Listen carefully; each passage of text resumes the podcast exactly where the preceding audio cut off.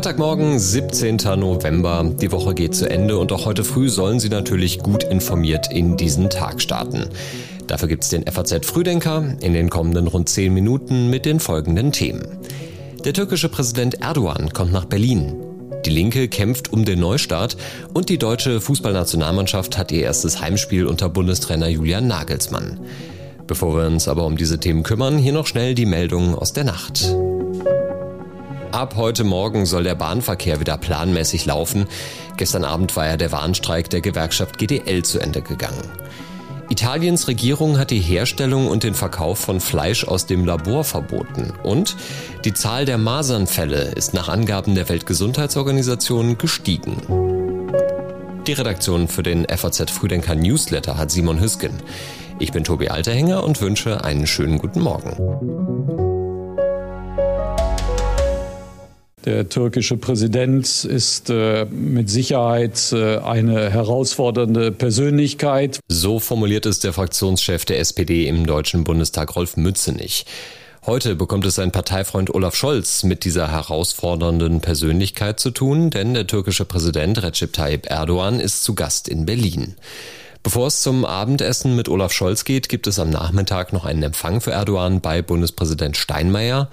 Die Gespräche könnten insgesamt aber schwierig werden, denn es dürfte vor allem um den Nahostkonflikt gehen. Und Erdogan hat schon vor der Reise angekündigt, er wolle den Besuch nutzen, um so wörtlich dem Westen einige Botschaften zu übermitteln.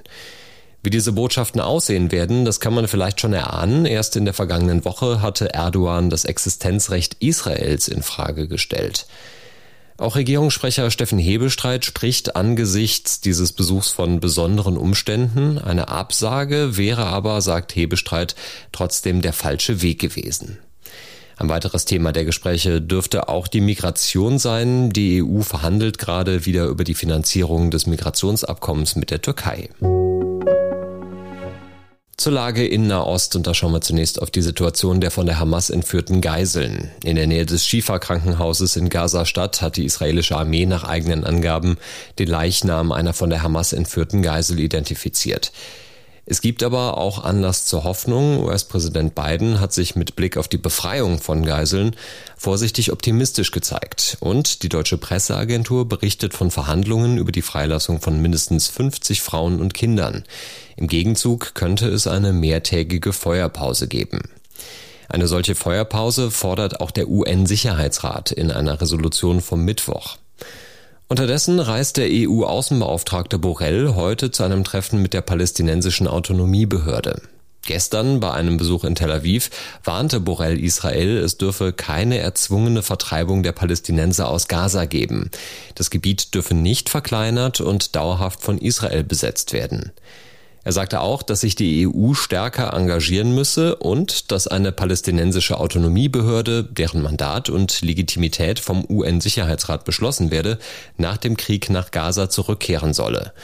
Die arabischen Staaten sollten zudem aktiver beim Aufbau eines palästinensischen Staates mitwirken. In Deutschland sind die Sicherheitsbehörden derweil in sieben Bundesländern gegen das Islamische Zentrum Hamburg vorgegangen, das unter anderem im Verdacht steht, verbotene Aktivitäten der Hisbollah zu unterstützen.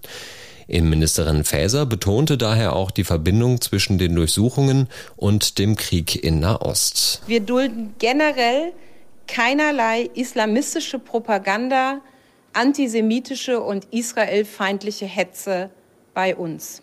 Gerade jetzt kommt es auf eine hohe Wachsamkeit und konsequentes Vorgehen an. In Augsburg beginnt heute der Bundesparteitag der Linken und die Lage ist so schwierig wie wahrscheinlich noch nie in der Geschichte der Partei. Das ist ja das Entscheidende, wenn man achtmal hinfällt, muss man neunmal aufstehen. Und hingefallen waren wir schon mehrfach.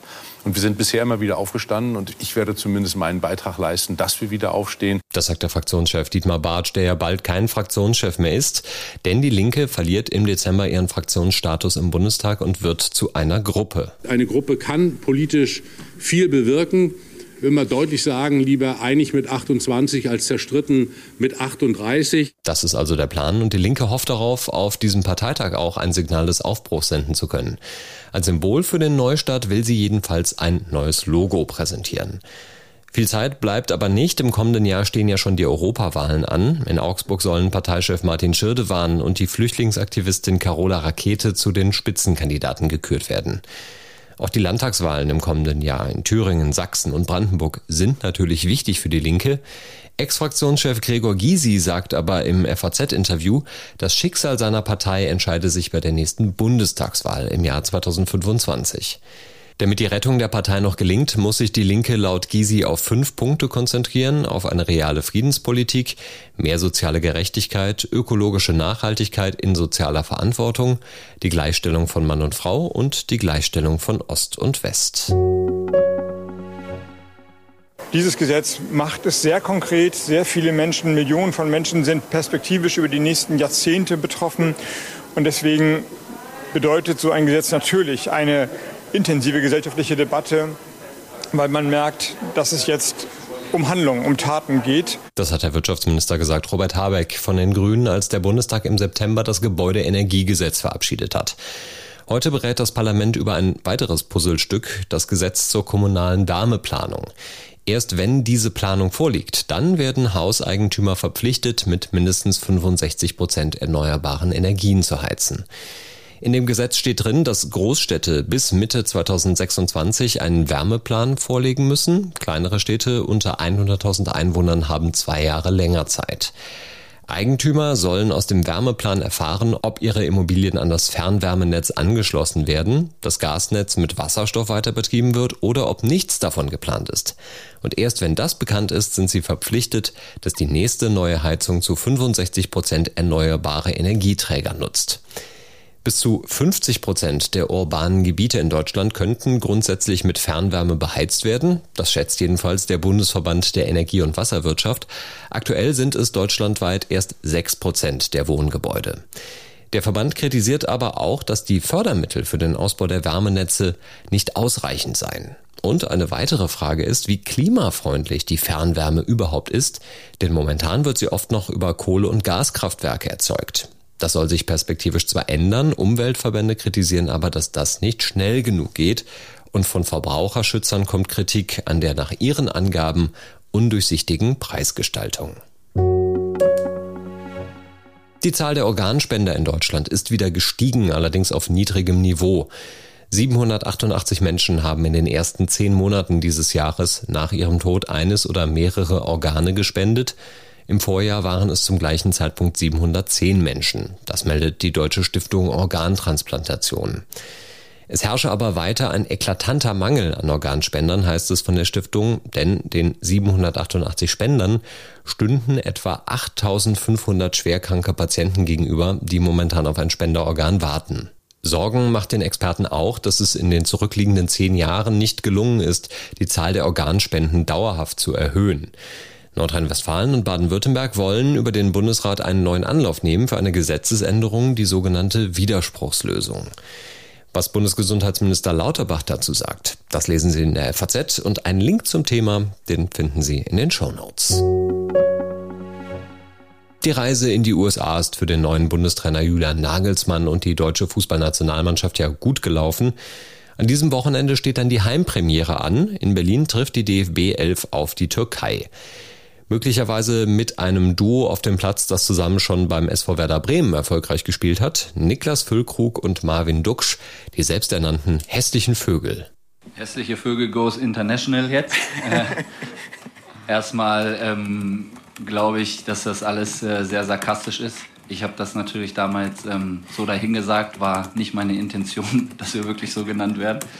Habe mir dafür auch eine eine kleine Reibe abgeholt von Duxi. Aber ähm, das war alles spaßig. Und ob wir das weiter benutzen dürfen, das muss Duxi entscheiden. Soweit Niklas Füllkrug auf der DFB-Pressekonferenz. Duxch ist zum ersten Mal bei der Nationalmannschaft dabei, neu im Kader außerdem Grisha Prömel und Janis Blaswig. Und ein ganz besonderes Spiel wird es auch für den Kapitän der Nationalmannschaft. Ilkay Gündoğan steht ja zum ersten Mal in einem Spiel gegen das Heimatland seiner Eltern auf dem Rasen.